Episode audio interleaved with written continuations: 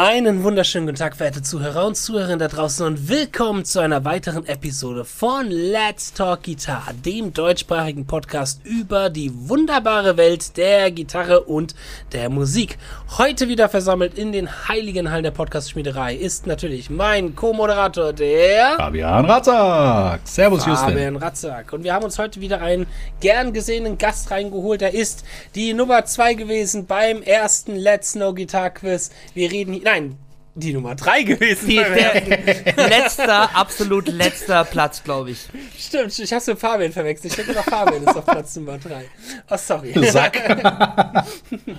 Nein, ihr habt schon an der Stimme erkannt, das ist der Michi Wagner. Hallo. Hallo Michi. und ich freue mich, ich freue mich sehr, wie wieder, wieder dabei zu sein und es kann ja nicht mehr schlimmer werden als, das, als die Folge mit diesem Quiz. Du warst nicht bei der Folge dabei, wo ich total besoffen war ja. am Ende. Habt ihr dir davon erzählt, von der Folge? Ja, ich, ich, äh, ich, glaube schon, ihr habt einen Quiz gemacht, aber verbunden mit einem mit Trinkspiel, ne? Genau, ich habe mhm. da halt immer gesoffen, oh. ja. Aber ordentlich. Danach konntest ja. du nicht mehr stehen.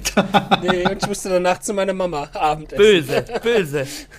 ja. Also, wir haben den Michi eingeladen, weil wir heute über folgendes Thema reden wollen. Wir wollten mal über Musikkritik reden. Also, um die Prämisse ist, wie kritisiert man überhaupt Musik? Kann man das überhaupt? Ist das vielleicht gut oder schlecht? Und da haben wir uns überlegt, holen wir doch am besten unseren Freund Michi im Boot, weil Michi eine journalistische Ausbildung genossen hat in seinem Leben und dort, äh, ich sag mal, einigermaßen unterwegs war und vielleicht dort ein, zwei ganz interessante Ansätze und Ideen zu reinbringen kann, wie man eigentlich Musik kritisiert. Da ist mal direkt meine erste Frage an dich, Michi. Hast du denn schon mal Musik kritisiert auf einer offiziellen Basis oder irgendwie damit Kontakt gehabt oder im Journalismus sich mit sowas wie Kritik auseinandergesetzt? Ja, in der Zeit, wo ich fürs Gitarrenmagazin äh, geschrieben habe, äh, zuerst fest angestellt und dann als, als freier Autor, äh, habe ich unter anderem neben den ganzen Gitarrentestberichten und Interviews auch tatsächlich Plattenkritiken geschrieben. Und zwar im Ach, Monat cool. auch so Geil. drei, vier, fünf Stück. Also ein bisschen Erfahrung habe ich.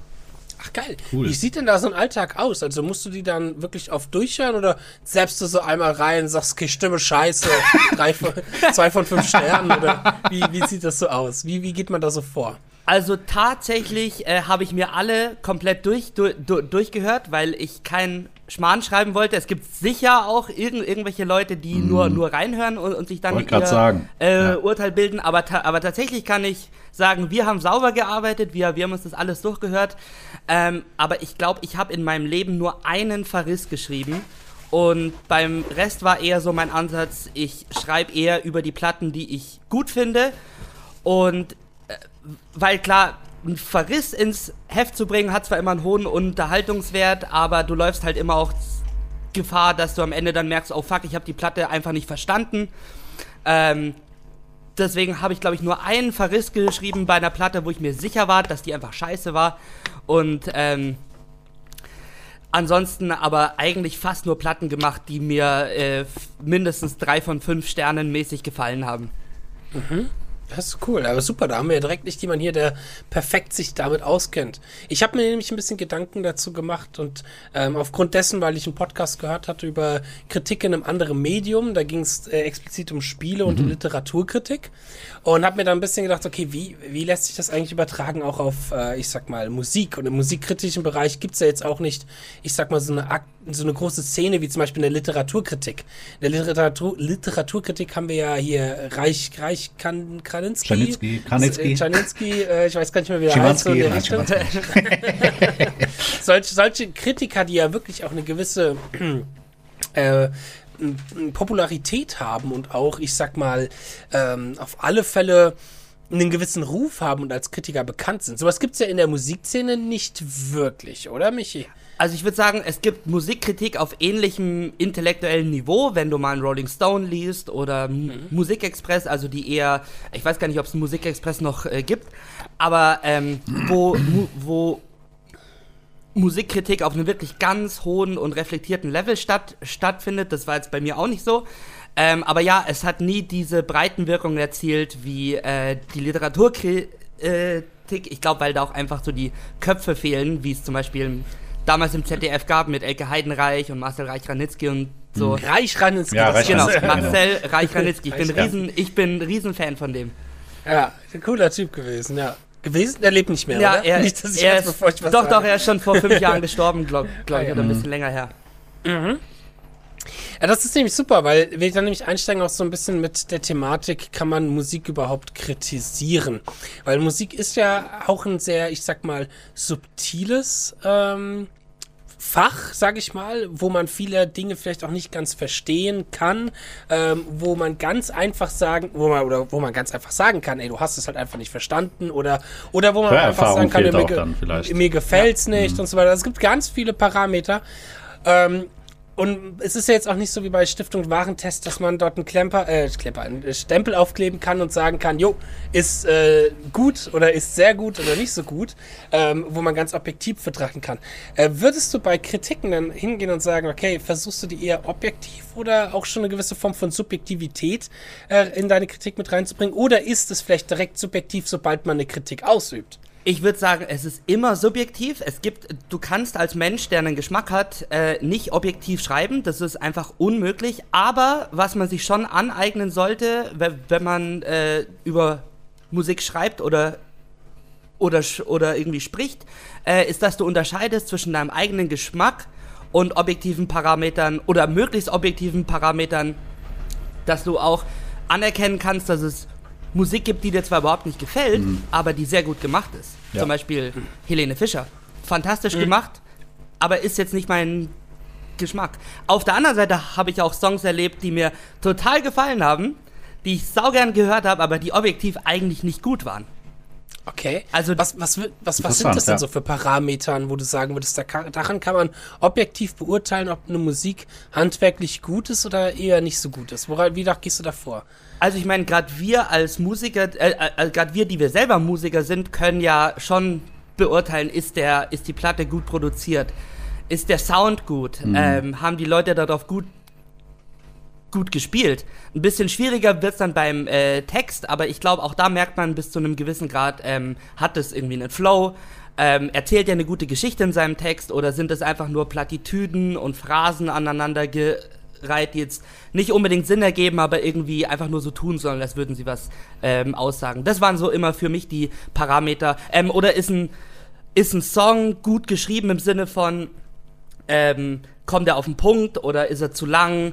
Fehlt, f- fehlt, einem irgend, fehlt einem irgendwas? Kommt der letzte Refrain nicht auf den, auf den Punkt? Eigentlich hat mir da sehr, sehr geholfen, dass, dass ich selber immer ähm, als aktiver Mu Musiker und auch so Songschreiber am, am, äh, am Start war. Da hatte ich so ein paar Parameter in meinem Kopf, mit, äh, mit denen ich das abgleichen konnte.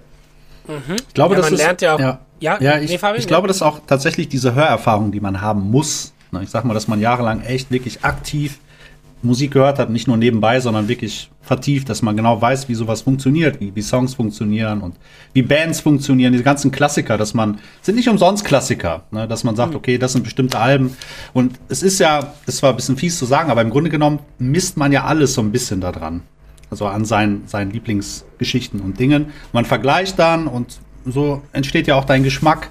Und ich Genau. glaube, wenn man dann die Erfahrung hat, dann kann man einfach sagen, okay, ähm, alle Kritiken soweit erfüllt, auch wenn es vielleicht nicht musikalisch, wie du sagst, äh, Helene Fischer, aber in dem Klischee ist es einfach perfekt Ja. ne, für, für die Richtung. Genau. Da, da, da kommt man auch dann direkt zu einem guten Punkt, dass man sagt, in dem Klischee in der Nische oder in der Musikrichtung, aber dass man dort auch vielleicht so ein bisschen eben, ich sag mal, ähm, drauf blickt und eben schaut, okay, was ist, was gibt's für Parameter in der Musikrichtung, die vielleicht in anderen Musikrichtungen nicht so wichtig sind. Äh, wie jetzt zum Beispiel, ich glaube, bei, ihr könnt mir vorstellen, bei Helene Fischer, da ist ja, ich sag mal, die Aufbau und die Struktur eines Songs oder die Akkordfolge verhältnismäßig relativ simpel und vielleicht sogar auch relativ gleich, aber was das, die, ich sag mal, die kleinen Details, die da reinkommen, was die ausmachen, dass eben sowas vielleicht, also du kannst einen Song schreiben, der geht Chorusstrophe, Chorusstrophe, Ende mit drei Akkorden. Und du kannst einen Song schreiben mit Chorusstrophe, Chorusstrophen, drei Akkorden, aber noch so viel mehr dabei, noch kleinen Akustikgitarren dabei, im Arrangement Veränderungen, hier und da, solche Sachen, die äh, dein, dein, das, ich sag mal, das Hören unterbewusst beeinflussen. Und jetzt nicht so mit dem Holzhammer sind wie ein fettes Gitarrensolo, sag ich mal, sondern halt eben sehr unterbewusst. Ähm, und daran kann man ja dann auch, sag ich mal, innerhalb der Nische messen, ob, ob sowas handwerklich durchdacht ist, ob sich da jemand Gedanken beigemacht hat und die gut umgesetzt hat, oder ob jemand einfach Saufi Saufi geschrieben hat und versucht, ähm, äh, Reime zu setzen wie Saufautomat und äh, ich, ich Köftespieß. genau. Ja und, ja. und wir als ähm, selber aktive Komponisten und, und, und Schreiber, wir, wir sind da eigentlich sehr qualifiziert dafür, weil wir ja das analytische Hören, das analytische Hören gewohnt sind. Also wir, wir haben ja, mhm. also da spreche ich sicher auch, auch, auch für euch, über die Jahre unsere Lieblingsmusik unter dem Gesichtspunkt gehört, wie funktioniert die mhm. und wie kann ich das selber reproduzieren, dass ich auch so eine Nummer schreibe. Mhm. Absolut, ja. Ja, ja. Hast du dich denn explizit für oder gegen Musikrichtung ausgeschlossen, weil du auch vielleicht von dir aus gesagt hast, da hast du keine Hörerfahrung drin? Also Definitiv. Also keinen Sinn. Ja? Ich würde ja. never ever eine Metalplatte rezen rezensieren, außer es ist Old, old School 80s Metal, weil da kenne ich, mhm. weil da kenne ich mich dann wieder aus. Aber wenn ich würde mir nie anmaßen, eine, eine moderne Prog Platte zum Beispiel zu mhm. rezensieren, weil ich da keinen Horizont habe. Ich kenne den Kontext nicht von was, was machen andere, andere Bands. Ist es jetzt im Verhältnis da, dazu besser, schlechter, ähm, ausgefuchster, simpler? Also da würde ich mir, das würde ich mich nie trauen. Ich auch nicht. Mhm. Also da merkt man schon, okay, man muss sich seinem Schuster bleibt bei deinen Leisten genau. sozusagen. Ja, ja, ja, ja. Ähm, finde ich auch. Dass man sich immer auch bewusst sein muss, weil das finde ich ist oft so ein Problem von Kritiken, die ich bei vielen Leuten mitbekomme und bei mir selber auch schon erfahren habe, dass ich mir ganz oft gedacht habe bei der Kritik, die Person kennt sich mit der Musikrichtung gar nicht richtig aus von mhm. dem, was da kritisiert worden genau, ist. Genau, so oberflächlich halt, ne? ja. ja.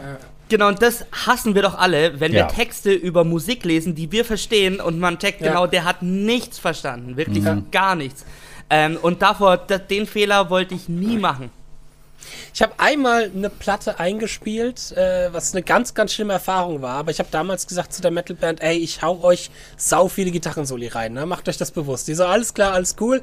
Und ich habe richtig abgeledert. Das ist so sackschwerer Kram, wo ich jetzt gar nicht weiß, ob ich den irgendwie mal live spielen wollte, was ich zum Glück nicht machen muss, aber ich habe richtig rausgehauen, wirklich jeden Song zugeballert. Und dann gab es eine Kritik, wo drin stand, da hätte sich von der Gitarrenarbeit ein bisschen mehr gerne gewünscht von den Solos und so.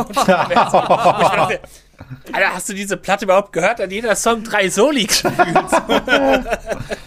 so. mm, na gut, okay. Also ich fand es schön, dass er die Platte zerrissen hat, weil die war halt wirklich schlecht vom Songwriting. Ich habe die Songs nicht geschrieben. Aber, ähm, wow. aber äh, das, das, da dachte ich mir dann so, pff, nee. die Soli waren das einzig Gute an der Platte, sei mal ruhig. Äh, hast du schon mal auf die, auf die Eier bekommen wegen der Kritik, wegen dem einen Verriss, den du gemacht hattest? Oder nee. hast du da nie Kontakt zu gehabt? Nee, und wenn ich dafür auf die Eier bekommen hätte, dann ähm, hätte dann es mir auch nichts aus, ausgemacht, weil die Platte war einfach nur eine Frechheit. Eine komplette Frechheit von, von, vorn, bis, von vorn bis hinten. Ich kann mich leider nicht mehr daran dran erinnern, welche, welche es war. Ich weiß auch nicht, ob ich es dann jetzt hier sagen sollte, aber ich weiß es auch, auch nicht mehr. Aber, aber könntest, könntest nee. du sagen, vielleicht, also nicht wer das ist, aber vielleicht weswegen das eine Frechheit genau. war? Das würde mich jetzt mal interessieren. Was, was bringt den Michi Wagner zur Weißglut? das, das, das war ultra, ultra prätent, prätentiös ist es, ist das richtige Wort. Das war so unfassbar bedeutungsschwanger. Ähm, die hat da mit ganz vielen so sphärischen Gesängen und irgendwelchen exotischen Instrumenten gearbeitet, äh, aber du hast gewusst, da steckt nichts dahinter, außer dieser Attitüde. Mhm. Also, da, also da, einfach, einfach da ist intelligent wirken, intellektuell wirken, um es zu wirken. Genau, richtig. Ne? Und so alles super artsy, fartsy, das Cover, mhm. die, die, die Songs acht, acht Minuten lang und, und, und so. Und das fand ich einfach frech. Wenn einfach mhm. keine Substanz da ist mhm. ähm, und einfach nur so dir was vorgegaukelt wird als Hörer. Oh je, das ja, ja, das, das ist schrecklich.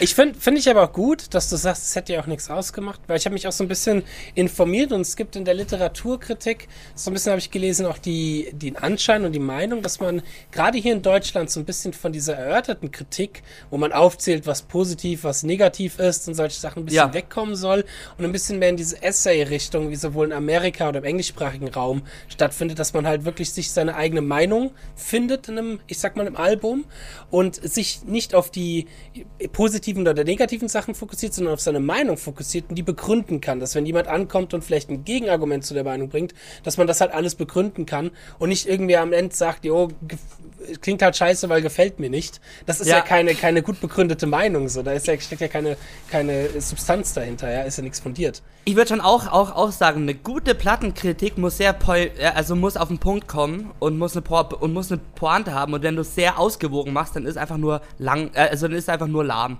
Das mhm. ja. will auch keiner lesen. Also, also da bin ich ganz, bin ich ganz, ganz bei dir, wenn du deine Meinung zu einer Platte gut begründen kannst, dann hau sie aber auch punktiert raus. Ja, ja. Punktiert, mit punktierten gut, Achteln. Ja. Pointiert. Pointiert. okay. Pointiert, also dann, ich meine, der, der, ich würde nur sagen, der professionelle Ansatz ist nicht dieser Schnellschuss, oh, okay, ich würde es ja selber nicht beim äh, ähm, Autofahren hören, deswegen schlechte Platte, aber wenn du es gut begründen kannst, dann haus, dann, dann haus raus. Ja. Also es ist so ein bisschen, auch auf der anderen Seite habe ich das manchmal das Gefühl, dass viele, gerade dann auch wirkliche Musiker hier in Deutschland, ich sag mal, mit Kritik eher vorsichtig sind, weil ähm, ich sag mal, immer noch zu dieser Geschmacksding oder man Angst davor hat, einen eigenen Geschmack zu haben. Ich habe oft das Gefühl, das ist so ein bisschen duckmäuserig und man sagt eher lieber nichts oder nichts Negatives, um alle irgendwie cool zu stimmen, weil man halt denkt, ja, Musik darf man ja gar nicht kritisieren. Meinst ähm, du jetzt unter, mu unter Musikerinnen und Musikern, dass, dass man sich unter, gegenseitig und, nicht, nicht kritisiert? Genau, so ein bisschen mehr unter Musikern. Mhm. Also ich mache das zum Beispiel auch so, dass wenn ähm, ich, ich eine Kritik an etwas habe, ich habe zum Beispiel mit letztens, vor, vor ein paar Monaten, hat ein äh, Freund von mir mit seiner Band äh, einen Song rausgebracht. Mhm. Und ich hatte schon Kritik an dem Song, weil ich auch so ein bisschen fand, das war nur geschrieben, um der Masse zu gefallen, mhm. hatte keinerlei Attitüde, ja. keinerlei Edge okay. irgendwie gehabt.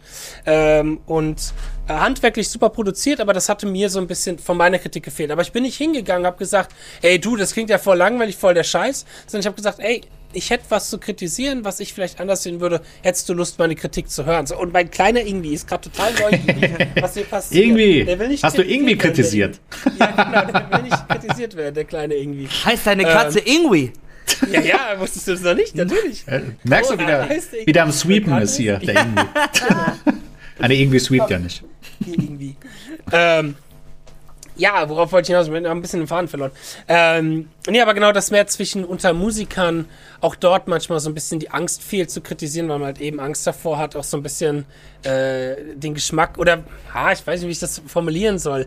Das ist schwierig, weil halt, ja. Man muss halt aufpassen, hoffe, weil wie man kritisiert, finde ich, weil es gibt ja auch viele Leute, die sind einfach neidisch und kritisieren dich deswegen schlecht. Das gibt's auch leider. Stimmt, das ist leider stimmt. wahr. Ne? Deswegen muss man immer aufpassen, ähm, finde ich, also wenn, wenn jemand dich kritisiert, muss man vielleicht auch einfach immer schauen, wer ist dieser jemand. Ne? Mhm. Fängt ja schon an mit YouTube-Kommentaren oder so, wenn er dann so komische, ja. äh, was weiß ich, was auch immer für eine Kritik ist und du dich dann fragst, okay, dann guck doch mal, was der macht.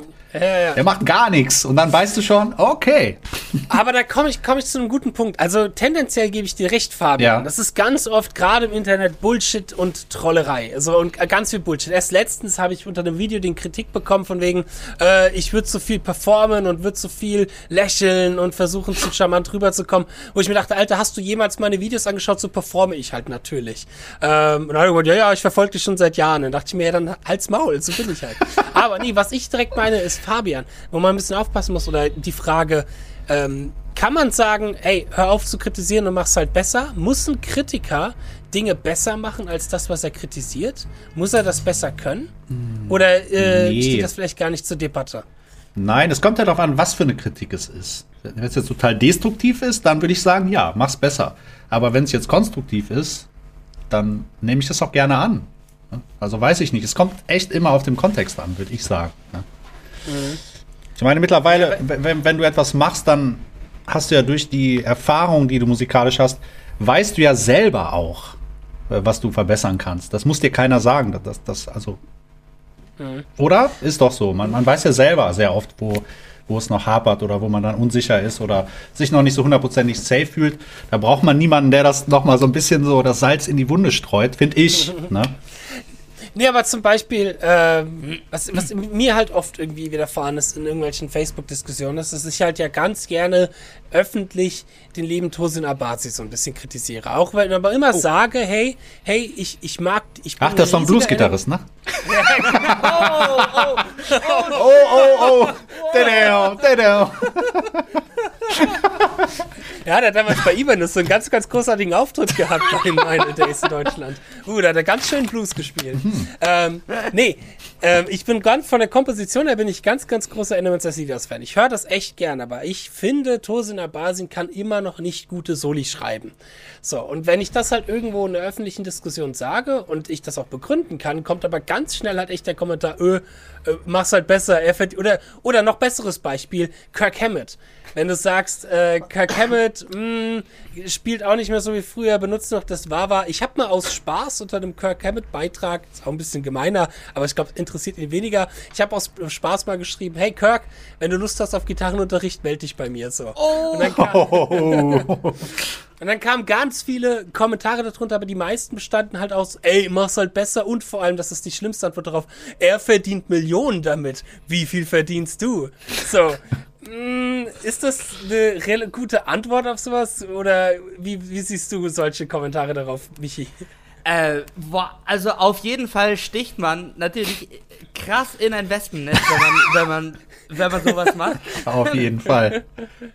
Ja, aber warum nicht? Da, kurz, kurzer Einstieg. Warum sollte man auch nicht hingehen und sowas, ich meine, warum ich finde, dass Tosin Abasi nicht so gute Soli schreiben kann, kann ich begründen. Das ist eine Meinung, die ich habe. Ja. Ich hab die, warum nicht dann auch mal einfach ins Netz gehen und sagen, ja, das ist geil, kompositorisch, aber das Solo ist halt leider Rotz, was er da spielt. So, das äh, kann man sich ja auch mal mehr trauen, oder? Also ich glaube, ich mache selber nicht, weil ich nicht ganz den Punkt sehe, warum, warum ich es mache, also was es mir bringt, wenn ich solche Internetdiskussionen vom Zaun breche, weil ich, na, also natürlich nicht, naja. nicht nur Kirk, Kirk, Hammett, es gibt ja andere Leute, die äh, auch sehr erfolgreich auf der Gitarre unterwegs mhm. sind und wo ich sage, das ist ganz scheußlich.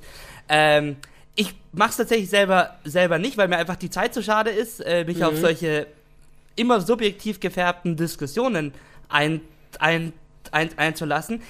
Ich finde es aber okay, wenn man auch mal sowas raushaut. Ja, weil manche Leute spielen objektiv einfach nicht äh, gut. Auf der anderen Seite ist das Argument mit diesem, der Erfolg gibt demjenigen recht oder der oder derjenigen, das ist zu einem gewissen Punkt auch valide, weil mhm. irgendwas müssen diese Leute schon richtig machen, dass sie da sind, wo sie, wo sie, wo sie sind. Und sei es nur, dass sie, also vielleicht gibt es ja gibt es Leute, die zwar furchtbar Gitarre spielen, aber halt für die, für die jeweilige Band einen tollen Song geschrieben haben. Ja, oder sich gut verkaufen einfach auch. Ne? Geiles Riff ja. gemacht haben, ja. sich gut verkaufen, einfach eine krasse Show, Showqualität haben, was mhm. irgendwo auch okay ist. Also ich finde, du musst nicht perfekt Gitarre spielen können, um die Berechtigung haben, zu haben, damit sehr viel Geld zu verdienen oder auf, oder auf eine Bühne zu gehen. Es ist schon auch okay. Also sehr gut Gitarre spielen ist eigentlich nur eins von vielen Distin äh, Distinktionsmerkmalen, die du als Gitarrist mhm. haben, haben kannst. So, mhm. so, so, traurig das auch irgendwo ist, aber der, mhm.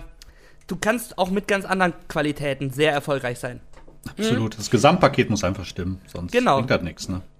Würde sowas in, in, eine Kritik mit einfließen? So, okay, ähm, wie eine Band sich auch nach außen gibt, ja, wie eine Band ja. auch verkaufstechnisch mhm. ist und so, also Definitiv. vom Verkäuferischen. Wenn, ja? wenn ich jetzt eine Band habe, die, wo die Leute zwar furchtbar spielen oder, viel, mhm. oder vielleicht auch die Gitarrenarbeit entsetzlich ist, aber die Band hat einen geilen Vibe, die, die äh, Band erzählt mir was, mhm. die, die hat eine gute Story auf Lager oder ähm, äh, dann würde ich denen eine, eine, sofort eine so, äh, sofort eine positive Kritik geben.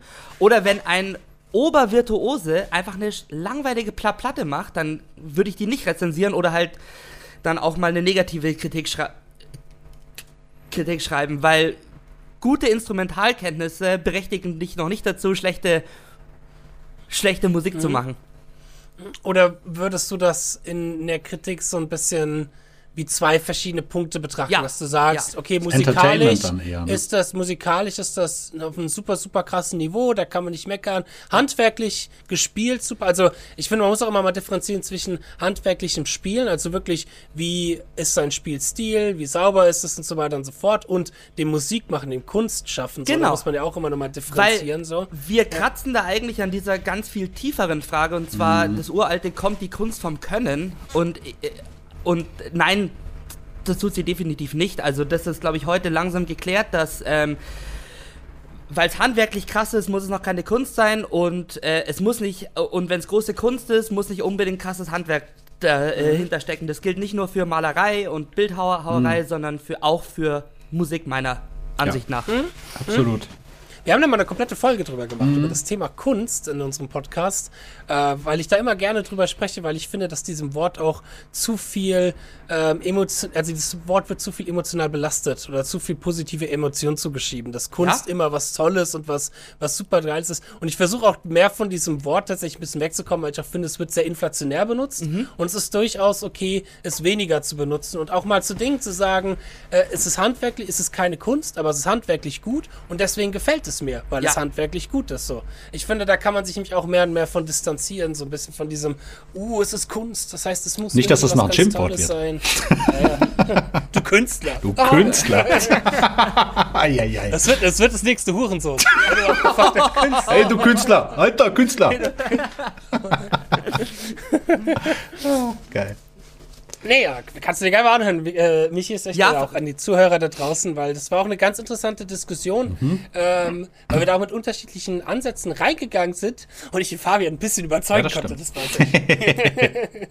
das müsst ihr euch anhören. genau.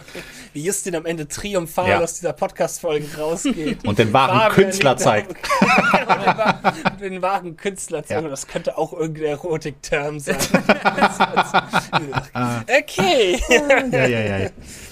Ja, ähm, aber du, du äh, tust da auf alle Fälle differenzieren zwischen äh, dem, was du hörst und dem, wie es sich gibt, und dem Vibe, wie man da fühlt, wie du ja gerade gesagt hast. Total. Ja. Wenn, wenn irgendein Werk mir ein geiles Gefühl gibt, dann ist es wirklich egal, wie gut da drauf gespielt wird oder wie schlecht.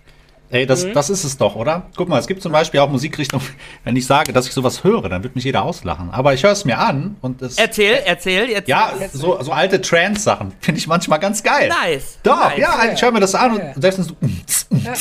aber geil. In dem Moment denke ich, cool, ist nichts Besonderes, aber das äh, berührt mich jetzt gerade, warum auch immer. Ganz simple Dinge können es manchmal sein. Es ist, es ist vielleicht auch, äh, wir verstehen vielleicht auch das Besondere daran nicht. Also nicht, dass wir es, auch wenn wir es mögen, verstehen, weil du gerade gesagt hast, ist nichts Besonderes. Mhm. Na, ich weiß nicht, ob das nichts Besonderes ist oder ob wir es nicht verstehen, weil wir nicht in der Materie sind. Weil wir, wir hören vielleicht. Ich glaube, es ist eher auch so ein manchmal aber so, was so, dahinter steckt. Ja, auch was man damit verbindet oder was man erlebt hat, vielleicht, wenn man solche Sachen gehört ja, hat. Ich glaube, das ist sogar ja. noch entscheidender, ehrlich gesagt. Ja, natürlich. Die rosarote Nostalgiebrille ja. äh, tut alles. Ich sag mal anders stellen. Die rosarote Nostalgiebrille tut mich heute total auf Emotionen pushen, weil ein neues Dream Theater Album rauskommt, Dein die Post, eigentlich bestimmt, die bestimmt eigentlich dasselbe machen wie sonst auch immer. Weil ich denke, geil, gib mir mehr, gib mir mehr. Ja, John. Ähm, ach nein, das war eine schöne Nacht. So, äh, ähm, oh Gott, diese Folge geht schon wieder in Richtung mit dir, Michi. Das ist gar, nicht schön. Ähm, ähm, ja, aber auch da darf man sich vielleicht auch manchmal nicht ablenken lassen von eben der Nostalgiebrille und den Vibes, wenn man vielleicht auch auf einer professionellen Ebene Kritik schreiben möchte. Wie, wie würdest du das denn machen, Michi, wenn du jetzt ich sag mal, zu einer deiner absoluten Lieblingsbands eine Kritik schreiben müsste. Ich glaube, ich würde zum Beispiel, ähm, ich würde es ablehnen, wenn jetzt jemand sagt, Justin, schreib mal bitte eine professionelle Kritik über das neue Dream Theater Album, weil ich auch Angst davor habe, mir das dadurch kaputt zu machen. Ja, so. ich, ich habe das tatsächlich gemacht damals. Also ich habe gerade meine Lieblingsbands ähm, rezensiert ähm, weil mhm. da kamen ja auch ein, zwei AC-DC-Platten raus, mhm. die, da habe ich auch die Rezension drüber geschrieben und das, das habe ich mehr so als Übung genommen, quasi mein Mindset so ein bisschen zu professionalisieren und den Fan mm. beim Schreiben mhm. außen vor, außen vor zu, zu, zu lassen. Ah, interessant, interessant. Aber durch den riesen Background, den ich bei meiner Lieblingsband hatte, konnte ich halt dann die Platten, glaube ich, ganz gut ein, einordnen und dann verhältnismäßig zu ihren größten Werken äh, ents entsprechende, glaube ich, eine fundierte, eine fundierte Kritik schreiben. Ja, aber also, interessant, ja, interessant, hab, dass du sagst, du, ich hab das schon du, gemacht. Du, du, hast wirklich trainiert, ja. ja. Ja, schon. Und wenn dann quasi Feierabend ist, dann habe ich versucht, den professionellen Michi äh, im Büro zu lassen und dann wieder Spaß zu haben mit der, mit der, mit der Platte.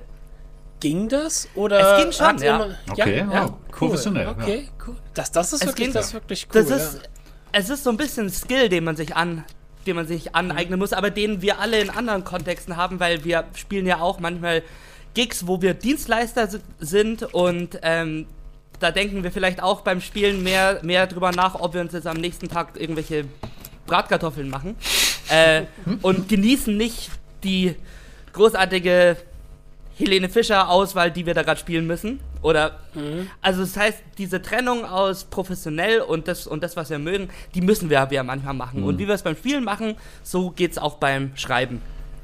Mhm. Also kann man ja quasi so ein bisschen äh, zusammenfassen, das, was in eine Kritik einfließt, ist eine Hörerfahrung. Ja die Hör Hörerfahrung sammeln wir natürlich von unserem Geschmack, weil die kommt halt daher von dem, was wir super gerne hören.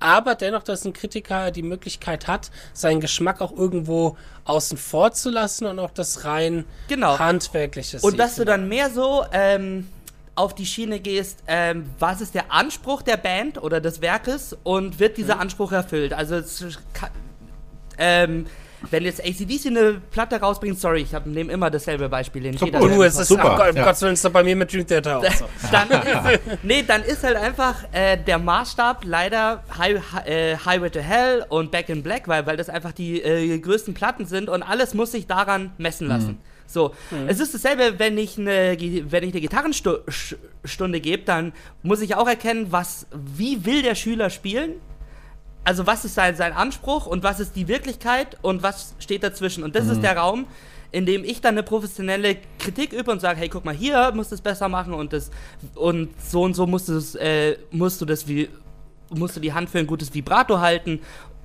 und so weiter und so fort. Also ja. das ist so dasselbe Mindset. Sehr gut, mhm. ja. Wie stehst du denn dazu, wenn jetzt zum Beispiel ein anderer Kritiker eine andere Meinung dazu hat? Bist du dann noch schon mal jemand, der, ich sag mal jetzt nicht, der ist halt falsch. Vielleicht Geil, das ist die Antwort, die ich hören wollte. Ja. Das ist die Antwort, die Ganz ich hören einfach. Ja, keine Ahnung. er hat halt nicht keine so viel Ahnung. Ahnung. Er muss sagen, hast du schon mal Geld damit verdient? Nee.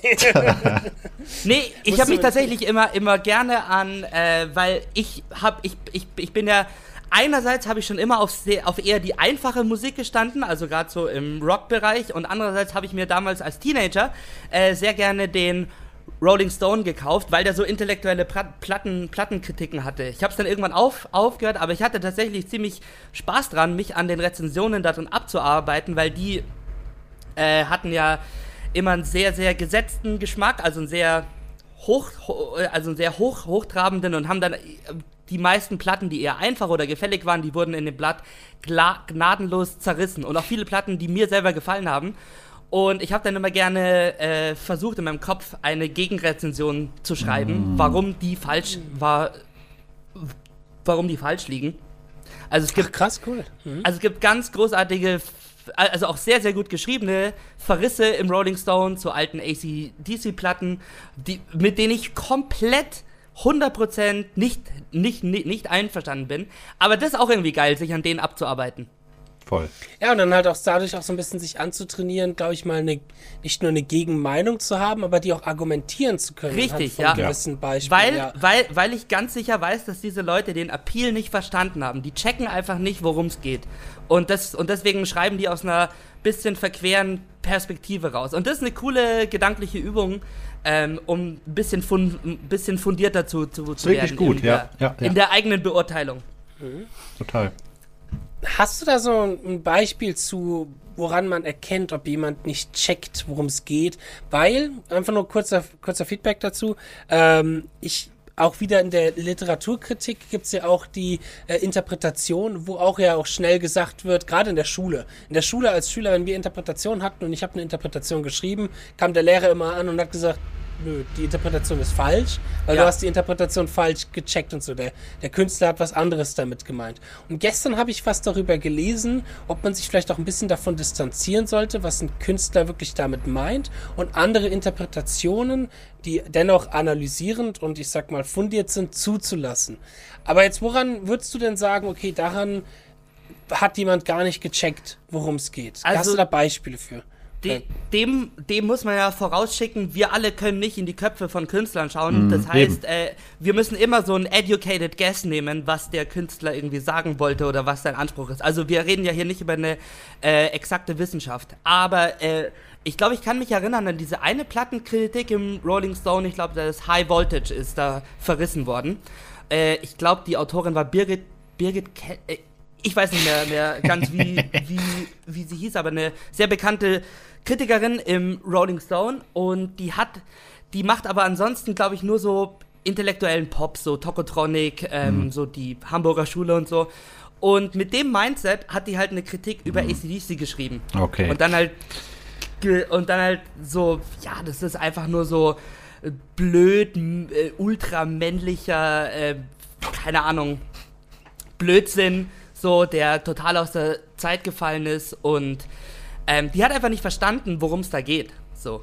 Mhm. Und ich meine aber als jemand, der das so ausgecheckt hat und so viel gespielt hat, auch auf Konzerten war und weiß, wie die Energie ist und was die Intention hinter, hinter der Musik ist, nämlich nicht im Text äh, und nicht in der Aussage, sondern einfach in dem generellen Vibe und diesem Groove, den diese Musik rüberbringt, das hat die nicht verstanden. Dazu hat sie keinen, zu, keinen emotionalen zu, zu, Zugang und deswegen hat sie diesen Verriss geschrieben, mit dem ich komplett nicht, nicht äh, einverstanden bin. Also da würde ich sagen, das ist die Art von Kritik, die halt die halt, äh, die ich selber niemals schrei schreiben würde, eine Band, die ich nicht verstehe, aus meiner Warte raus zu, zu kritisieren. So wie wenn ich mit genau. meinem Musikgeschmack äh, eine Band von der Hamburger Schule kriti kritisieren würde. Also ich kann mir Toko, Tokotronic zum Beispiel nicht, nicht anhören. Aber ich würde mir auch nicht anmaßen, darüber was zu schreiben, weil ich verstehe es halt auch einfach nicht. Ja.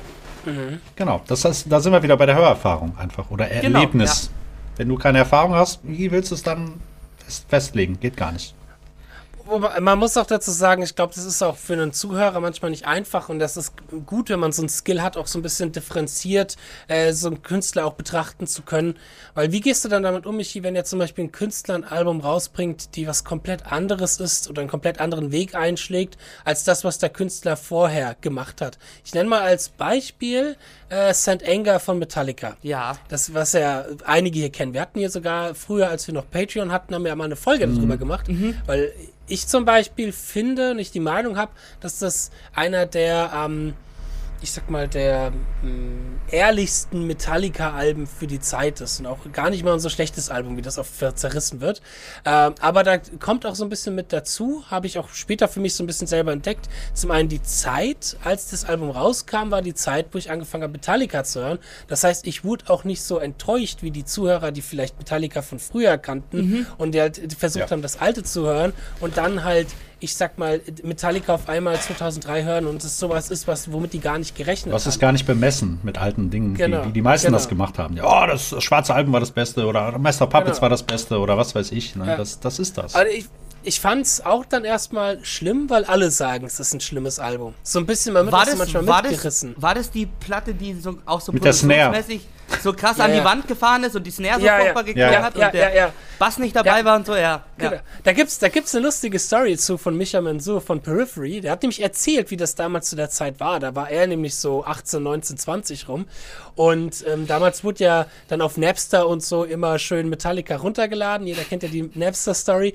Und aber was damals oft passiert worden ist, dass geleakte Tracks absichtlich von den Künstlern veröffentlicht worden sind, die aber so Troll-Tracks waren. Also wo was ah, Falsches so, ja, als ja, Leak ja, ja. sagt. Der hat ich weiß nicht, ob Deftones oder Tool es waren, die haben einen Song rausgebracht, der nur äh, aus Furzgeräuschen bestand. und das war halt so ein, ein Leak, so ein New Track, Geil. wow, finally New Track, und dann waren das halt nur so Furzgeräusche. Uh, geil. Und Micha Mansour hatte wohl den New Metallica Track runtergeladen, den Leak, und hat sich gedacht, okay, das ist irgendein Troll, dieses Snare können sie nicht ernst meinen. War aber kein Troll, sondern war halt ein echter Leak und es war halt wirklich die Snare. Ähm, ja, genau, Geil. nee. Und mit, wie gesagt, früher fand ich die Platte auch echt schlecht, weil halt damals alle gesagt haben, die ist schlecht. Und mittlerweile finde ich, es ist eine der authentischsten Platten, weil du eben diesen Hass, den sie in, gegen sich haben und in der Band haben, in dieser Platte so extrem raus ist. Ja. Aber um nochmal auf meine Frage zurückzukommen, wie machst du das denn eben, wenn jetzt ACDC hingehen und sagen, ACDC machen jetzt Reggaeton? Wie würdest du sowas zum Beispiel dann kritisieren wow. wollen? Also ich glaube, das ist auch sehr, sehr wahrscheinlich, dass es bei der nächsten Platte äh, passieren wird. Ja. nee, aber ich würde, ich würde sagen, das ist ja so ein perfektes Beispiel, diese Sand Anger Platte, die hat handwerkliche Mängel, objektiv, aber subjektiv gibt sie dir was. Total geil. Äh, okay. Aber auch wenn eine Band vermeintlich was komplett anderes macht, ich meine, es gibt, es gibt ja echt genug Bands, die durch die Stile springen, aber die mhm. haben ja trotzdem, also die Künstler können ja nicht aus ihrer Haut raus. Und wenn du Künstler gut kennst von seinen Platten von früher, dann wirst du trotzdem den roten Faden irgendwie irgendwie erkennen. Klar, da kann mal jemand komplett eine andere, Inst eine andere In Instrumentierung machen oder einen anderen Style versuchen zu bedienen, aber du wirst immer noch am, am Vibe und am Songwriting und an der Art des Gesangs oder was weiß ich erkennen, dass es noch um denselben Künstler geht. Und dann kannst du trotzdem noch die Maßstäbe von, seinem, von seinen älteren Werken anlegen. Stimmt. Wenn ACDC Reggaeton, wenn ACDC Reggaeton machen, hörst du immer noch, dass es ACDC ist. Ja, der wäre sehr, der wäre wär wahrscheinlich sehr, sehr gerade. ja, sehr, sehr, sehr gerade. Wahrscheinlich. Aber was ist denn, wenn wir nochmal kurz zu Metallica zurückgehen, was ist denn, wenn die das ganz bewusst genutzt haben, um einfach mehr zu polarisieren? Weiß man nicht. Weiß man nicht. Das, nee, das, das stimmt, das stimmt. Aber genau jetzt auf die Frage, wie bezieht man sowas auf eine Kritik, wenn man weiß, hey, die machen das absichtlich nur, um zu provozieren und zu polarisieren und eventuell sogar, um einfach nur nochmal mehr Aufmerksamkeit zu bekommen. Aber gerade sowas in eine Kritik einfließen? Das, also das wird ja. nicht in eine Kritik bei mir zumindest nicht einfließen, weil ich finde, das ist ein ganz billiges Argu Argument. Je, also der ähm, Band X macht Y, um Aufmerksamkeit zu mm, okay. kriegen. Mhm. Finde ich super billig, auch wenn mhm. es, es ist ja oft im öffentlichen Raum, auch wenn Prominenten unter, unterstellt wird, sie würden irgendwas machen, um Aufmerksamkeit zu kriegen, um Klicks zu, zu gerieren. Man weiß es nie, es ist immer Spekulation und es ist einfach super billig. Also damit kann man ja alles verreißen. So. Ja, stimmt. Ja, im Prinzip und, schon. Ich finde aber gerade das interessant, dass, dass wir uns jetzt, also, oder dass, dass man gerade so gut über die St. Anger zum Beispiel diskutieren kann, das sagt mir schon mal, das ist eine interessantere Kunst als bestimmt einige andere Platten von Metallica, die konservativer klingen. Mhm. Weil so. sie wahrscheinlich halt eben auch mehr gefallen mhm. und je mehr eine Platte auch gefällt, desto weniger Diskurs ist vielleicht auch irgendwie da. Genau, richtig, und ja. Genau, je mehr eine Platte missfällt, desto mehr Diskurs ist da. Außer halt dort, wo es, glaube ich, keinem gefallen hat, dann ist auch kein Diskurs Voll. da, weil dann findet es jeder quasi aber scheiße. Wenn, aber es ist echt die äh, alte die alte Regel, wenn irgendwas Hater hat, dann hat es auch richtig viele krasse Fans. Ja. Und das ist immer mhm. besser, als wenn es den Leuten einfach nur am Arsch vorbeigeht. Wenn es so ein Einheitspreis, ja, ja, genau. Genau. genau. Voll. Genau, genau. Lieber, lieber polarisieren, dann hast du halt Leuten, denen es nicht gefällt, aber du hast es auch Leuten, denen es richtig, richtig gut gefällt. Total. Und, und nicht den, ja, den, ich, ich, ich nenne das immer liebevoll als Synonym, dieses allen gefallen, nenne ich auch immer den, eh den Deutschpop den, ja. weil ich ja. finde, die deutsche, den keiner die deutsche hört, aber irgendwie doch. also diese deutsche Popkultur, finde ich, ist derzeit auf einem Level, wo, also das kann sein, dass das jetzt eine sehr subtile Kritik ist, aber ja. jetzt, jetzt bringe ich mal eine Kritik raus, die man eventuell kritisieren könnte, äh, aber wo ich zum Beispiel finde, wo halt eben ganz stark darauf geachtet wird, dass keine Ecken und Kanten da sind und es irgendwie jedem gefällt. Wie heißt denn nochmal dieser eine Künstler? Ich komme gerade nicht auf den Namen, der dieses Heb ab und nichts hält mich am Boden und diesen Fußballsong und so gemacht hat. Andreas Borani? Ja, ist das Andreas Borani? Oder Mark, das ist so, Mark. Ja, Mark Forster. Mark, Mark Forster. Ja. Oh Gott, so die Mark Forsters in Deutschland. Das, das ist so, so, so, eine Kritik, die ich derzeit an der deutschen Popkultur hätte, dass die halt ja. alles gucken. Belanglos einfach eigentlich. Ne? Ja, bloß niemanden. Ja, ich weiß nicht, ob belanglos halt so ein, Doch, so ein Wort vielleicht ist. Vielleicht ist es einfach deswegen. Okay, sorry. Nee, nee belanglos eben vielleicht auch in der Kritik wieder so ein Wort ist, was so ganz einfach pauschal rausgeworfen wird. Äh, weil das, das kann man ja auch nicht ganz begründen, eine Belanglosigkeit, oder? Oder es wird ganz oft vielleicht benutzt, einfach so, ja, es ist ja belanglos, ohne das, was dahinter steckt. Ja. Äh, aber ich würde halt dazu eher sagen, dass halt eher ganz perfide darauf geachtet wird, keine Ecken und Kanten zu haben. Ja, aber das ist auch ein bisschen der Zeitgeist. Darf man auch nicht vergessen. Das ist genau wie diese ganze Instagram-Kultur und was weiß ich, alles ist immer schön glatt gebügelt, alles ist perfekt und irgendwie doch langweilig auch und nicht echt. Warte, da würde ich aber einwerfen, dass wir in den äh, hochgelobten 60s und 70s, als es die Stones gab und die Beatles und all das, was wir heute als großen Pop und großen Rock bezeichnen, wer da damals die Nummer 1 hatte, waren aber nicht die Stones und die Beatles, das war irgendwie ein Roy Black oder mhm. die okay. damaligen Schla Schlagerkünstler, die sich heute niemand mehr erinnert, aber was auch nach heutigen Maßstäben furchtbar glatt gebügelter, gefälliger ja. Schla Schlager war, den heute auch keiner mehr hört, zu Recht, aber der damals die, die äh, Hitparaden domi dominiert hat. Ich glaube, man darf die Vergangenheit auch nicht mit so einer rosa-roten Brille sehen. Es gab okay. immer mhm. es gab immer scheiße lang, lang, langweilige Musik, die aber unglaublichen, unglaublichen Erfolg hatte. Das stimmt. Das, das gab es immer, das wird es vielleicht auch immer geben. Ich glaube, man muss ja. ein bisschen drauf gucken, was hat eine Langlebigkeit. Wovon redet man in 30 Jahren noch und wovon redet man nicht mehr in 30 Total. Jahren? Total. Und, ja. das, und das können wir nicht wissen. Es, mhm. es kann gut sein, dass niemand mehr in 30 Jahren über Deutschpop redet, aber Wolfpack oder sowas mhm. totale Legenden sind. Vielleicht, ja. Mhm. Das stimmt. Oder Haftbefehl. Ja, Hafti. Auf jeden Fall.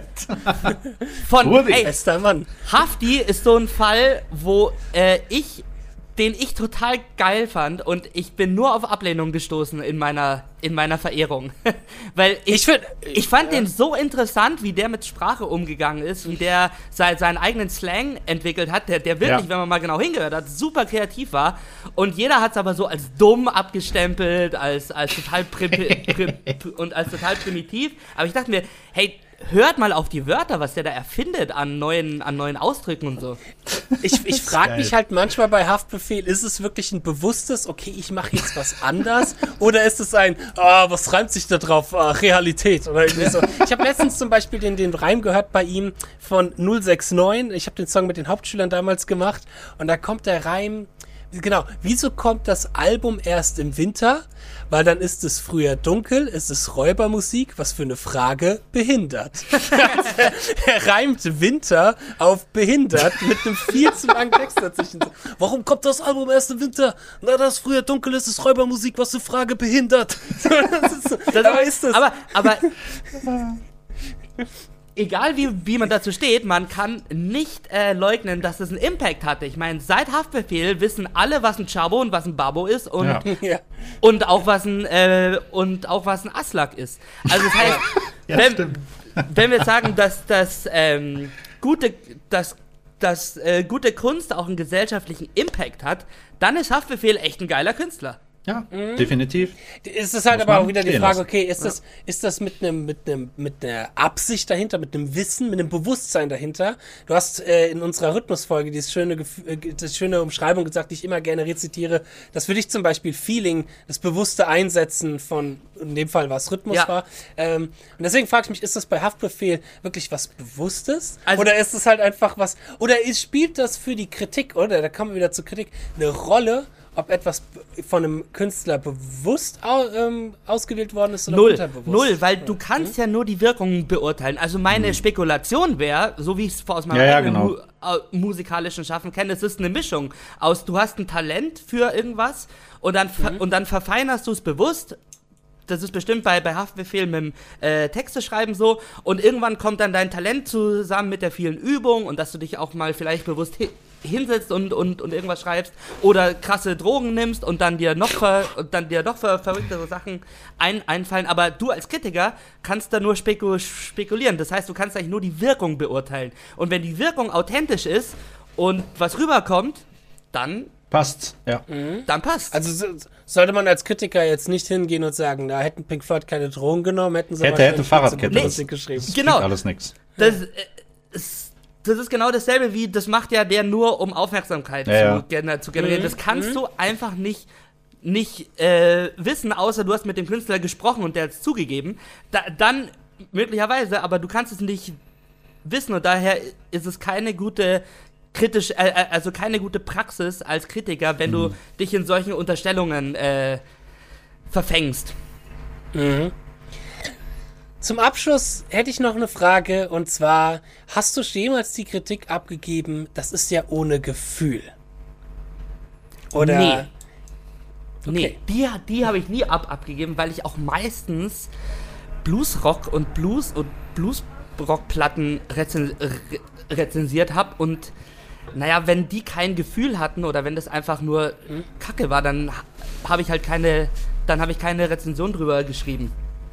Beziehungsweise ist das überhaupt eine Form der angemessenen Kritik, wenn man auf diese Gefühlsebene reingeht und sagt, ja, das hat ja. Ja, es gibt ja unterschiedliche Feeling. Gefühle ja. auch. Das darf äh, man ja nicht vergessen. Genau. Ne? Oder, genau. oder, oder verstehe ich gerade als Zuhörer einfach nicht die Intention und das Gefühl, was dahinter steht. So.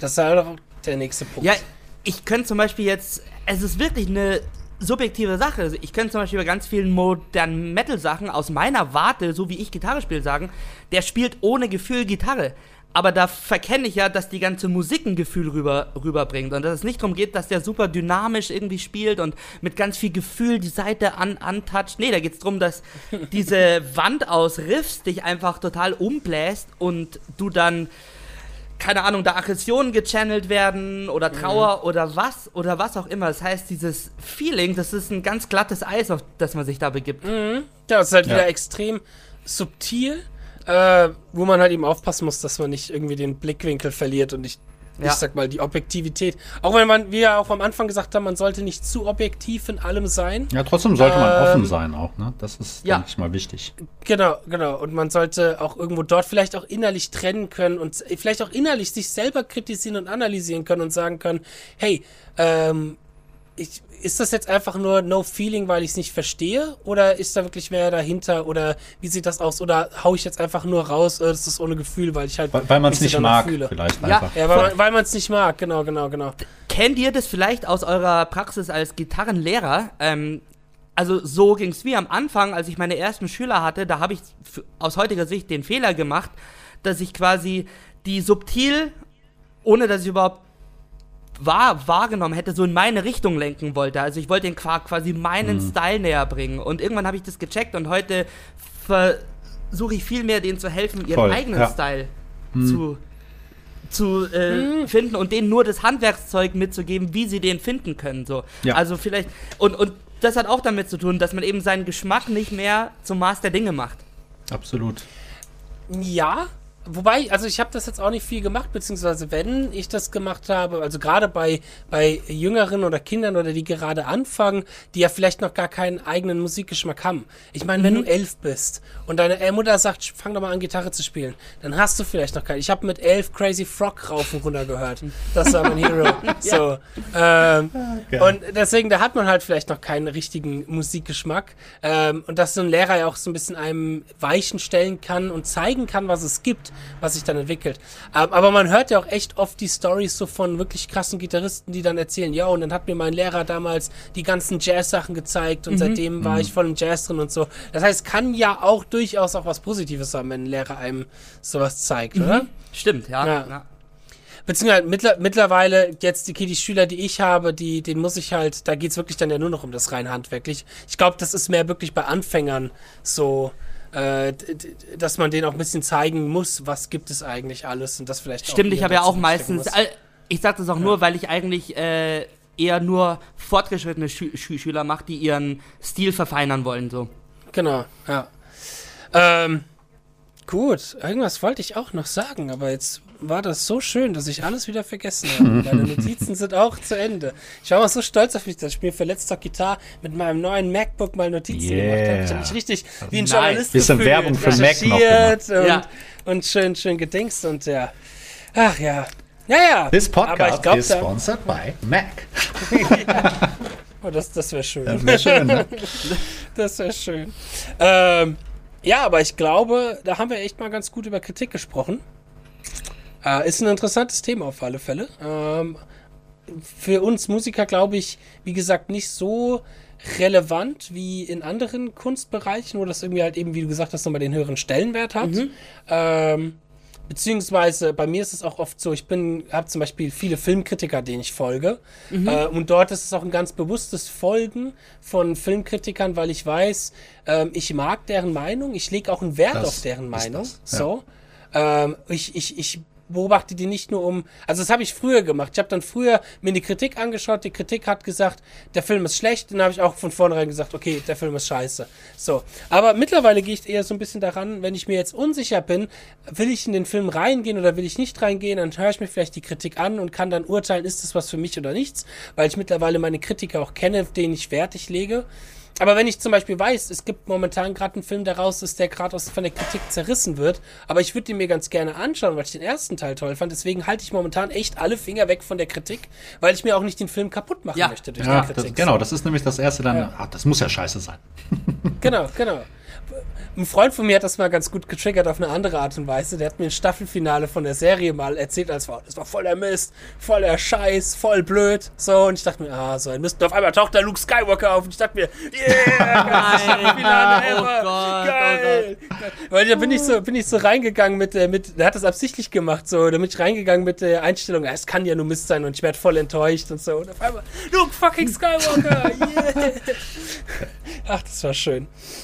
Ja, gut, aber sehr schön, sehr schön. schön ich würde vielleicht noch als, als, ja, ja, als ja. kleines Schlusswort meiner, mhm. meinerseits einwerfen, ist, dass es tatsächlich nicht so einfach ist, eine gute Kritik zu, zu üben, aber dass es eine super Übung ist, auch wenn man Gitarrist ist und Musiker, wenn man dies, das quasi mal als Übung macht, äh, weil es super dabei hilft, seinen eigenen Geschmack zu festigen und auch sein eigenes professionelles Urteil ein äh, bisschen besser zu, zu, zu machen, was einem wiederum beim eigenen Spiel hilft und wenn man selber Musik macht.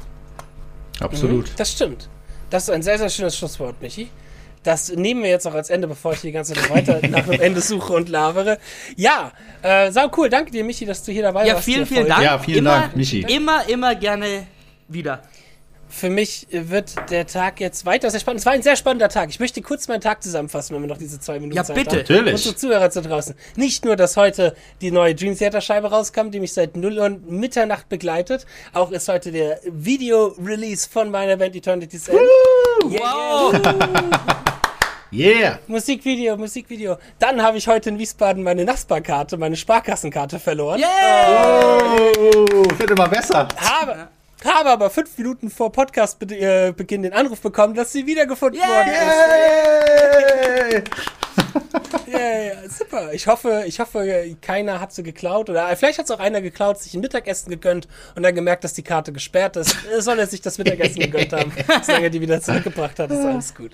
Justin, ja. jetzt, Justin, du musst uns aber jetzt noch als wirklichen Abschluss, äh, wenn du seit heute die Dream Theater hast und wir über Musikkritik mhm. oh, gesprochen haben, oh, ja. von wie, wie, also auf einer Skala von 0 bis 10, 10 Sternen und oh, mit einem, und einen Satz, warum? Boah, Alter, da haust jetzt. du jetzt was raus. Ähm, mh, mm, mh, mm, oh, mir fällt das schwer. Also von, von, von der derzeitigen Impression würde ich am liebsten sagen äh, 11 von 10. Aber ich glaube, wenn oh, ich, okay. wenn ich, wenn ich, also das ist aber auch so die derzeitige Impression. Das ist immer so bei mir. Die Dream Theater Platten ist immer am Anfang ultra, ultra hype. Das kann man erst sagen nach ein paar Jahren okay. tatsächlich, wie sie, wie sie letzte wird. Aber ich könnte, wenn ich ehrlich zu mir bin, ich glaube 8 von 10. Die zweite Hälfte ist ultra genial. Die erste Hälfte ist Standard, immer noch okay, aber da haben sie schon weitaus Besseres gemacht. Ähm, ich, sie haben die falschen Singles rausgehauen, da gab es deutlich bessere Songs. Mhm. Und John Petrucci auf der 8-String. Mein Güte, ist das geil. Ja? Ah, okay. der, die erste, geil. Der erste, Super. der erste Song mit einer 8-String. Super, Super, Rezension. Okay, Mega. genau so macht man Sehr, Sehr gut. Schön. Wieder was gelernt. Ah, ja, ja. ja, dann, dann, liebe Zuhörer, dann bedanke ich mich uns bei den Zuhörern natürlich auch vielmals für das Reinhören diese Folge. Folgt uns auf Instagram, Facebook, guckt mal bei iTunes, ob ihr vielleicht eine 5-Sterne-Rezession ab, abgeben könnt. Wenn ihr Kritik keine 5-Sterne-Rezession, genau, dann schreibt eine Kritik und bitte keine, die darauf beruht, wie nervig meine Stimme ist. Diese beiden Kritiken, die momentan auf iTunes sind. Geil, ja. Ah, das ist, das sind auch lustige Kritiken, ja. die kann ich dir auch mal zeigen, mich. Nee, ähm, und dann sehen wir uns bei der nächsten oh, warte, Folge warte, wieder. Ich muss noch, ja, ja, ja, ja, ja. Nee? Muss nur noch ein, ein, Foto machen für die Insta-Story, natürlich. Oh, das yes. ist sehr gut, dass du ein Foto machst. Ja, wir vergessen, wir vergessen das nicht immer. Yes! Oh, warte, okay. Warte, ist unscharf geworden. Nochmal? Und noch, ja. Perfekt. okay, perfekt. Kannst du uns ja alle drin markieren. Genau. Und wie? Und genau, dann würde ich sagen, hören wir uns in der nächsten Folge wieder. Auf Wiederhören. Bis dann. Tschüss. Tschüss.